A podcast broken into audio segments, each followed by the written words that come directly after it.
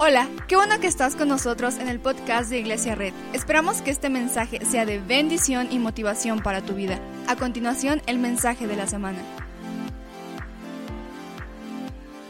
Y hoy tenemos algo especial que se llama Red Talks, donde vamos a tener tres personas que nos van a hablar durante nueve minutos de un tema que ha estado cambiando sus vidas y ha estado resonando en sus corazones. Entonces yo les pido que pongan atención. Son tres personas, nueve minutos. Van a pasar Jessica Méndez, Anayidel Ramírez y Saúl Ramírez. Entonces yo sé que hoy van a ser retados. Si estás aquí, si, si viniste, la palabra es para ti. Entonces, ¿por qué no damos la bienvenida a la primera, a Jessica Méndez? Un fuerte aplauso.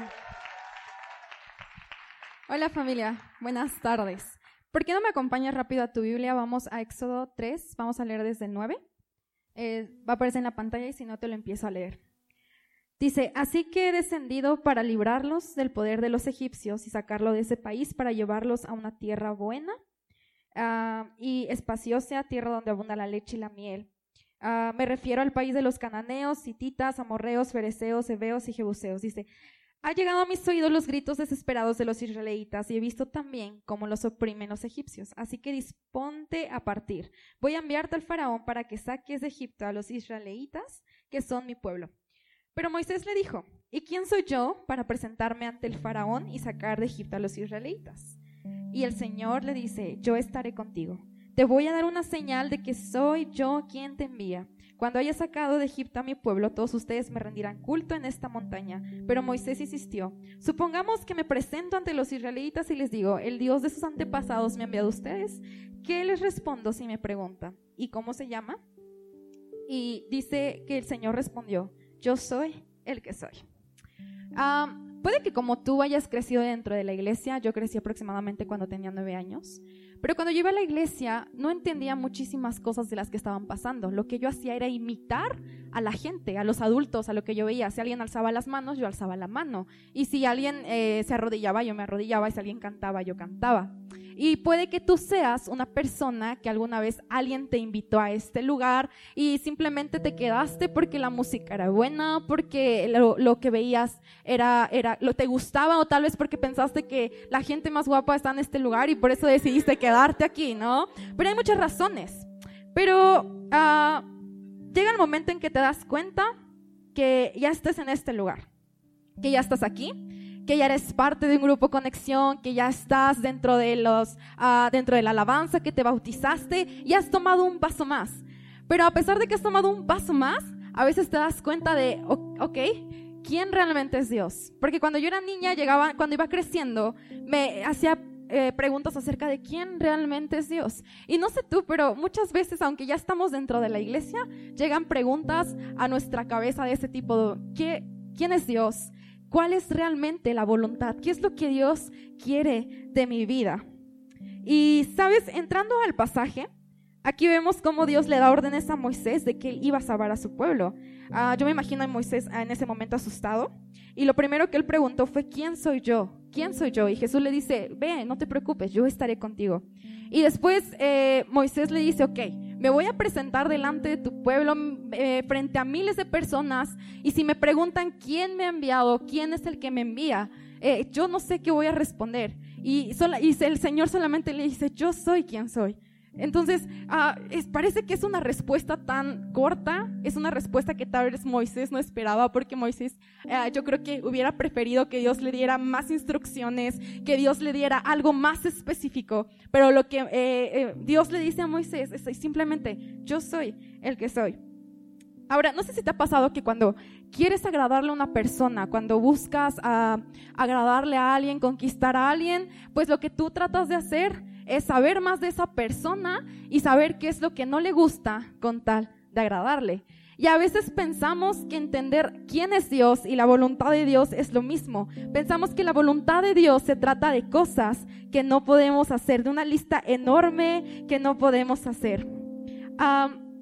Sabes, a veces intentar entender la voluntad de Dios se nos vuelve tan confuso Porque así como cuando tú quieres conquistar a alguien y esa persona no es expresiva o, no habla acerca de eso, no sabes si realmente estás haciendo un buen trabajo. Y eso pasa a veces cuando nosotros nos encontramos dentro de la iglesia y queremos saber más de su voluntad, porque no sabes si lo que estás haciendo en ese momento realmente está agradando a Dios. Y eso es algo que verdaderamente nos frustra porque pensamos que lo que estamos haciendo no está siendo suficiente. Pero quiero decirte algo esta mañana, que la voluntad de Dios no se trata de lo que nosotros hacemos, se trata de lo que nosotros somos en Él. Se trata de lo que nosotros encontramos en Él y de la dependencia que nosotros encontramos en Él. Sabes, a veces quisiéramos que Dios nos respondiera con una voz tan audible cuando nosotros le preguntamos sobre algún asunto. Cuando nosotros le decimos, Dios, no sé qué hacer, no sé si tomar decisión A o decisión B. Y nosotros quisiéramos que Dios viniera y que nos dijera, ¿sabes qué? Vas a tomar la B. Pero ¿qué pasa? Que, que, Dios no responde a veces tan audiblemente y nos frustra saber que Dios no, no lo hace de esa manera. Nos desanima porque quisiéramos respuesta a todo, respuesta a nuestros problemas, cuando en realidad es que tenemos un Dios que está más interesado en nosotros que está más interesado en la persona que nosotros somos que en las decisiones que nosotros podemos tomar. Jesús está más interesado en nuestra vida que en las decisiones buenas, que en las decisiones malas que, hemos tomado a lo largo de nuestra vida. Entonces, la realidad es que debemos entender que la voluntad de Dios no se trata de lo que nosotros podemos hacer, no se trata de las acciones, se trata de lo que nosotros somos en Él y de la identidad que tenemos en Él. ¿Sabes? Y desde el momento desde el primer momento vemos a un Jesús que vino a dar su vida por nosotros, no por nuestras decisiones. Y lo vemos con un Pedro, un Pedro que falló. Y sabes, Jesús sabía que Pedro iba a fallar. Pero yo me imagino a Jesús viendo a Pedro y con una mirada de amor diciéndole, no te preocupes, porque yo no vine a pagar un precio tan alto, no vine a derramar mi sangre por la decisión que has tomado, yo vine a derramar mi sangre por la persona que eres en mí, por la persona que yo creé desde el primer día. Por eso vine a pagar mi sangre. ¿Sabes? Lo que debemos saber es que para entender lo que somos en Dios, debemos aprender a conocer a Dios. No podemos entender lo que Dios quiere para nosotros si nosotros no aprendemos a conocer a Dios. Y lo que define nuestra vida como hijos de Dios y cada capítulo de ella es que nuestra historia está conectada con lo que somos en Dios y el sacrificio que Jesús vino a hacer por nosotros. Porque cuando estamos conectados a lo que Él quiere, tomo decisiones conforme a lo que Él quiere. Cuando estamos conectados con lo que Jesús quiere en nuestras vidas, tomamos decisiones conforme a lo que Él quiere. Y sabes, tú tal vez estás en este lugar y me puedes decir, sabes, Jess, he tomado malas decisiones. He cometido errores que ni tú te imaginas. Pero sabes, te voy a decir algo importante. A Dios no le asusta. Tú me puedes decir, en este momento estoy pensando lo peor que te puedas imaginar. La semana pasada o ayer hice lo peor que te puedas imaginar. Pero sabes, Dios esta mañana te dice, a mí no me importa y no me asusta lo peor que hayas hecho. A mí me interesa la persona que tú puedes ser en mí. La persona que tú eres en mí. A Dios no le asusta el pecado más grande. A Dios no le asusta lo peor que hayas hecho. A Dios le interesa la persona que puedes ser en Él y que eres en Él. Y vamos a terminar, me voy rápido. En el libro de Juan, te voy a contar, en el libro de Juan encontramos más de 20 yo soy. Y regresamos a la historia de Moisés en donde Jesús simple, Dios le dice simplemente yo soy. Y dejó como abierto el yo soy. En ese tiempo a, Dios lo conocían de muchas maneras y dejó abierto eso. Entonces dice, ah, dentro de los yo soy que encontramos en Juan, encontramos atributos de Dios. Y eso es lo increíble porque Dios no dijo algo específico porque querían, queríamos, quería que entendiera que el yo soy puede estar en cualquier área de nuestra vida. Porque podemos entender que hoy podemos tener un Padre de amor y mañana un Padre restaurador. Y Jesús nos dice, ¿sabes qué? Hoy necesitas amor yo soy amor. Hoy necesitas restauración, yo soy tu restaurador. Hoy necesitas eh, eh, algo diferente, yo puedo darte algo diferente. Eso es realmente el yo soy y eso es lo que debemos mantener en nuestras vidas. Entender que Dios siempre está con su yo soy, porque en cualquier área de nuestra vida encontramos a Dios. Y quiero leerte un pasaje ya para terminar en Isaías 46:4. Te lo voy a leer, dice, aún en la vejez, cuando ya peinen canas, yo seré el mismo yo los sostendré, yo los hice y cuidaré de ustedes. Los sostendré y los libraré. Yo soy el que soy porque yo estoy en todo momento. Amén. Gracias familia. Wow, ¿por qué no es un aplauso fuerte, tan, más, más fuerte? Ahora la segunda persona que va a pasar es Saúl Ramírez, porque damos un aplauso fuerte. Hola, ¿qué tal familia? Me da mucho gusto verlos otra vez. Ah, vamos a ir rápidamente a Génesis 8:22. Va a aparecer en la pantalla mientras se los leo. Dice, mientras la tierra permanezca, no cesarán la cementera y la siega, el frío y el calor, el verano y el invierno, y el día y la noche. Este versículo me gusta porque realmente habla de la fidelidad de Dios a través de los ciclos de esta vida. Y para ejemplificarlo, les voy a contar una historia que me contaron hace años que me gustado conocer desde más pequeño. Esta es una historia, es un reino que era, estaba en su máximo esplendor. Entonces, el rey regresando de una batalla victoriosa traía consigo un anillo, un pequeño anillo donde cabía un papelito. Entonces, el rey mandó a traer a todos los sabios y eruditos de la tierra, bueno, de su tierra, del reino, y les pidió que escribieran en un pequeño papel la frase más sabia que se les pudiera ocurrir, para que si en algún momento la desgracia caía a su vida, pues él pudiera leerla y salir adelante.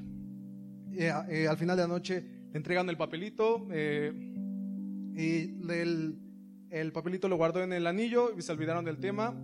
desafortunadamente pasaron 20 años y la desgracia cayó al reino. el reino fue destruido, los, sus enemigos le ganaron. entonces el rey logró escapar, logró escapar, pero pues todo mal. Entonces, en algún momento, ya cuando estaba full de todo, vio un precipicio y pensó en aventarse, en quitarse la vida, pero recordó que tenía el anillo. Entonces abrió el, anillo, sacó el papelito y leyó, esto también pasará. Ya cobró ánimo, le cayó una paz enorme y siguió adelante, buscó a los sobrevivientes, siguieron, continuaron y después de otros 20 años volvieron a conquistar su reino. Y como en las películas, cuando gana el, el, rey, que hacen como un pasillo y todos le van gritando y cantando y toda la onda, pues así va el rey y su consejero iba a un lado de él y le dijo, Señor, creo que también es momento de que lea ahorita el, el, textito. Y el rey fue como, como, ¿por qué? ¿Sabes? Estoy viviendo el mejor momento de mi vida, ¿por qué debería de, de leerlo ahorita? Y le dijo que este pequeño texto era para todo momento, era para tanto las tristezas, para las alegrías. Entonces, en medio de todo el vitoreo, todas estas alabanzas que le daban al rey, desenroscó el anillo, sacó el papelito y pues todos estaban gritando, todos estaban aplaudiendo y el rey leyó, esto también pasará. Entonces, me encanta pensar en esto, eh, relacionándolo con el versículo, de que la vida son muchos ciclos, en, las vidas, en la vida llegan muchos ciclos y en algún momento de nuestra vida hemos pasado por algún invierno. No sé, perdiste tu trabajo, eh, reprobaste un examen, tu crush te dijo que no, pasa. O sea, pasa. Entonces, pues realmente es difícil ver el futuro en ese momento, es difícil ver la promesa en ese momento. O sea, es cuando realmente tú dices, pues, o sea, la nieve está cayendo, el invierno está tan fuerte y pues no puedes ver la promesa. O sea, cuando tú estás tal vez en una sala de cine y te corren y te tienes que mover al campanita, pues es como de, wow, o sea, ¿cómo, ¿cuándo voy a conseguir un lugar estable? Realmente es difícil de verlo. Pero hay algo que Dios te dice, dice, oye, yo soy el Dios de cada temporada. Yo soy el Dios de cada temporada y estoy y soy fiel incondicionalmente contigo en cada temporada. Y también eh, eso me gusta verlo en Eclesiastés, Eclesiastés 3, 1 al 8. Es un versículo muy largo, nada más voy a leer la primera parte. Dice, hay una temporada para todo, un tiempo para cada actividad bajo el cielo, un tiempo para nacer, un tiempo para morir. Eh, vienen muchos, muchos tiempos. Entonces, pero me gusta este versículo porque Dios nos da la promesa de que, de que cada temporada va a pasar que en cada etapa, en medio de la siembra, tal vez Dios se va, en medio de la siembra, cuando estés sembrando, en medio del invierno, Dios se va a mantener fiel. Pero aún más, no solamente te promete que va a estar contigo cuando estés en el invierno, va a estar contigo también cuando estés en la primavera. Porque si bien es difícil ver a Dios en el invierno, en los problemas, es muchísimo más difícil ver a Dios cuando todo está bien. Cuando, todo, cuando tienes el trabajo perfecto, cuando tu familia está perfecta, cuando tienes a la chava perfecta, la más hermosa de la secundaria, es realmente difícil ver ahí ver ahí a Dios. Es lo más complicado realmente. Entonces, al pensar en la fidelidad de Dios, me gusta verlo a través de la naturaleza, porque existen estos árboles llamados secoyas, son árboles que miden hasta 115 metros, son árboles enormes, enormes, enormes. Son los árboles más grandes que existen y llegan a vivir hasta 3.000 años. O sea, tal vez un árbol ya existía cuando Jesús caminaba a través de nosotros, bueno, acá en la tierra. Entonces, realmente esos árboles son sorprendentes, pero para que estos puedan reproducirse, necesitan que la semilla caiga obviamente al cielo, al, suelo y germine. Pero para esto, la semilla, ¿qué van a estar? El el sol de la primavera, las lluvias de verano, pero van a estar el otoño, el aire del otoño para aflojar esa semilla. Y más aún van a estar el invierno, van a estar esa dureza del invierno donde las ramas se secan para que esa semilla caiga. De otra forma no pueden reproducirse. Entonces, me encanta pensar de, esta, de esto porque cuando esa semilla ya empieza a crecer y cuando esa semilla ya esté eh, creciendo, cuando ya esté un árbol, aún así Dios se mantiene fiel con él y le dice, ok, pues ya estás en la primavera, ya puedes dar tus, tus flores, ya puedes florecer, toda la onda. Cuando ya estás en la cosecha, me gusta pensar como el rey pensó en ese momento, es que esto también pasará. O sea, tal vez ya estás viviendo el mejor momento de tu vida, pero no es un mal momento para empezar en la fidelidad de Dios. Y que realmente Dios siga ahí. Porque sí, puedes perder tu trabajo, puedes, te pueden pasar de todo y Dios va a estar ahí contigo. Pero cuando Dios, cuando las situaciones de tu vida sean las mejores del mundo, también Dios va a estar ahí contigo. O sea, lo importante de acá es, siento que es confiar en Dios en cada temporada, porque Él realmente va a estar contigo en cada ciclo. O sea, Dios no es solamente, soy el Dios de la primavera, no, Dios es Dios de todas las estaciones. Dios está en la primavera, en el verano, está en el otoño, está en el invierno. O sea, no importando en qué temporada estés, Dios va a estar ahí contigo. Y es más importante, Dios te dice, ok, ya llegaste a ser el, árbol bonito que esperabas, pero no te quedes en esta temporada. Da el fruto siguiente. Y ya tienes el fruto, da el otro fruto. Y si ya tienes el otro fruto, cae que caiga tu semilla para que puedas reproducirte, para que puedas crecer, para que puedas poblar esta tierra de las bendiciones que Dios te ha dado. Entonces recuerda que Dios es siempre fiel en cada temporada y Él nunca ha acabado de trabajar y siempre va a estar contigo porque realmente Dios es fiel. Gracias, hermanos.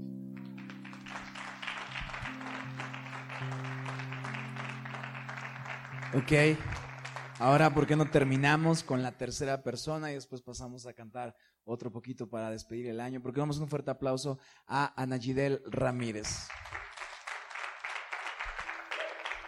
Hola familia, buenas tardes. Me gustaría que me acompañaran a un versículo que es 1 de Tesalonicenses 3 del 12 al 13 y mientras lo ponen se los voy a leer. Dice, el Señor os haga crecer y abundar en amor unos para con otros y para con todos, como también lo hacemos nosotros para con vosotros, para que sean afirmados vuestros corazones irreprensibles en santidad delante de Dios nuestro Padre, en la venida de nuestro Señor Jesucristo con sus santos. ¿Sabes? Cuando empezamos a acercarnos a Dios, cuando empezamos a saber de las cosas de Dios, muchas veces viene a nuestra cabeza qué es la santidad. ¿Cómo me hago más santo? ¿Qué puedo hacer para ser más santo? Y sabes, quizá te pones a pensar, ok, quizá lo que estoy viendo en redes sociales no me hace ser más santo, quizá lo que puedo ver en la tele no me hace ser más santo, incluso piensas que tu familia no te hace ser santo porque tu familia siempre saca la peor versión de ti. Y sabes, quizá mientras has estado analizando sobre la santidad, te has puesto a pensar que quizá la única opción es alejarte de todos, que quizá la única opción es irte al cerro o al monte más alto y olvidarte de todos, dejar a todos atrás. Pero sabes, déjame decirte algo. Cuando Jesús vino, no vino a sacarnos de este mundo. Jesús vino a este mundo, murió en este mundo y vino para que nosotros seamos transformados mientras estamos en este mundo, ¿sabes? Y Él no quiere que te alejes de todas las personas, Él no quiere que te alejes de los problemas, lo único que Él quiere es que tú te acerques a los demás y que tú les puedas compartir lo que el amor y el poder de Jesús puede hacer en la vida de cada uno. Y sabes, mientras yo pensaba en la santidad, recordaba lo que el Paz nos decía sobre que somos santos por adopción y que somos santos por proceso. Y, me encantaría cómo explicarte esto con un programa que pasa en la televisión. No sé si has visto ese programa que es donde compran casas horribles, casas que se están destruyendo, casas que se están cayendo y las personas van y las compran. Y entonces tú puedes pensar, pero ¿por qué alguien gastaría su dinero? ¿Por qué alguien gastaría todos sus recursos en una casa que se va a caer en cualquier momento? ¿Sabes? Y quiero que en este momento tú te pongas a pensar como en esa casa, ¿sabes? Y, y algo que me encanta es que cuando compran esa casa, después empieza un proceso de reconstrucción, después empieza un proceso de remodelación. Y si bien todas las casas pasan por ese proceso, no todas las casas tardan el mismo tiempo en ser reconstruidas. No todas las casas pasan el mismo tiempo para llegar al potencial que ellos deberían de llegar, ¿sabes? Y me encanta ver este tipo de programas porque me encanta ver el resultado final. El resultado final es increíble, porque cuando tú pensabas que esa casa no tenía ningún potencial, la ves y dices, wow, yo quiero una de esas. O sea, y jamás pensabas que iba a ser algo increíble, ¿sabes? Y me encanta porque esto me recuerda lo que Jesús hace en nuestras vidas. Quizá tú te sientas una casa vieja, una casa olvidada, una casa oxidada, pero lo que Jesús hace es increíble. Porque cuando una persona compra la propiedad, compra la casa, esa persona recibe las escrituras. Y cuando esa persona recibe las escrituras, es como cuando Jesús vino a esta tierra y murió por nuestros pecados. Ahora nosotros somos santos porque Jesús dice, tú eres santo en mí, tú eres perdonado y tú eres bendecido, ¿sabes? Y así como vimos en las casas, también nuestra vida tiene que pasar por un proceso de reconstrucción, por un proceso de restauración, en donde quizá Dios va a quitar cables que te hacen pensar cosas que no son correctas. Quizá Dios tiene que quitar paredes que no son correctas. Y me encanta porque cuando Jesús vino a este mundo, Él vino y nos compró tal y como somos. Él dijo, ok, yo sé que la regaste, ok, yo sé que tu pasado te está persiguiendo, pero ¿sabes qué? Yo te amo tanto que esos errores a mí no me importan. Ese pasado a mí no me importa, pero porque yo te amo tanto, te voy a cambiar. Porque sé que si tú te quedas tal y como estás, tú solo te vas a destruir. Si nosotros dejamos que una pared podrida se quede, ¿qué va a pasar? La casa va a colapsar. Y cuando Jesús compra algo, Jesús viene a comprarlo para restaurarlo. Jesús viene a comprarlo para darle una nueva vida, para dar una nueva esperanza, ¿sabes? Y algo que me encanta es que desde el primer momento en el que nosotros aceptamos a Jesús como nuestro Salvador, Él dice, tú eres mío, Tú eres santo, tú me perteneces. Si la gente te ve con ojos de que no vales nada, si la gente te llega a decir que tú no vales, que tú eres una persona sola, déjame decirte que Dios te dice, hey, cuando nadie te quería, cuando nadie veía un potencial en ti, yo lo estoy viendo. Yo lo estoy viendo desde el momento en que te creé. Yo estoy viendo el potencial que hay para tu vida. Y sabes, toda esa gente que te criticó va a poder ver el amor y el poder transformador de Jesús en tu vida. Ahora no vas a ser una carga, no vas a ser un lastre para los demás, sino que vas a, tu vida va a ser una vida de bendición para otros. Y, y sabes, me encanta porque después de que nosotros somos santos viene el proceso de reconstrucción. Y quizá tú dices, Dios, no quiero que quites esta pared. Esta pared ha estado por años en mi vida. No la quites, por favor. Pero Dios te dice, hey, cuando yo acabe con la obra en tu vida, vas a ver lo que tengo para ti. Vas a ver lo que siempre he soñado para ti. Y vas a ver lo que yo he creado para ti. ¿Sabes? Y algo que me encanta es que Jesús es todo un pro al tomar vidas rotas, al tomar vidas destrozadas, al tomar vidas sin sueños, al tomar vidas sin esperanzas. Porque cuando decía yo no, cuando la gente decía que no había nada para ti, Jesús dice, hey, Yo soy el creador del universo. Hey, yo soy el rey de todo y yo mismo bajé a esta tierra para comprarte a precio de sangre. Así que no permitas que nadie diga que no vales nada. Porque en mí eres santo, en mí eres justificado. Yo te doy un nuevo nombre, una vida, un futuro y una esperanza mejor. Así que yo quiero que te quedes esto, que te lleves esto en tu vida. Dios es todo un pro al momento de tomar vidas destrozadas, al momento de tomar vidas rotas para convertirlas en algo nuevo y en algo de bendición. ¿Por qué no nos ponemos de pie? ¿Cuántos fueron bendecidos este día? Me encantó todo lo que dijeron, como todo lo que está pasando en este lugar es increíble y, y sabes, toma esta palabra para el próximo año. Dios es un Dios que está contigo, Dios es un Dios que te ama y Dios es un Dios que es fiel y que siempre va a ser fiel en buenas temporadas o en malas temporadas. Dios siempre estará ahí. Y déjame decirte esto, si tú vienes por primera vez o, o ya esta es tu casa o has venido ya continuamente, ¿por qué no le pedimos a Dios su favor y, su gracia para el próximo año? Muchas gracias por acompañarnos. Subimos contenido semanalmente, así que suscríbete y síguenos en redes sociales. Te dejamos los links en la descripción. Nos encanta pasar tiempo contigo, así que si estás en Tlaxcala no olvides visitarnos este domingo.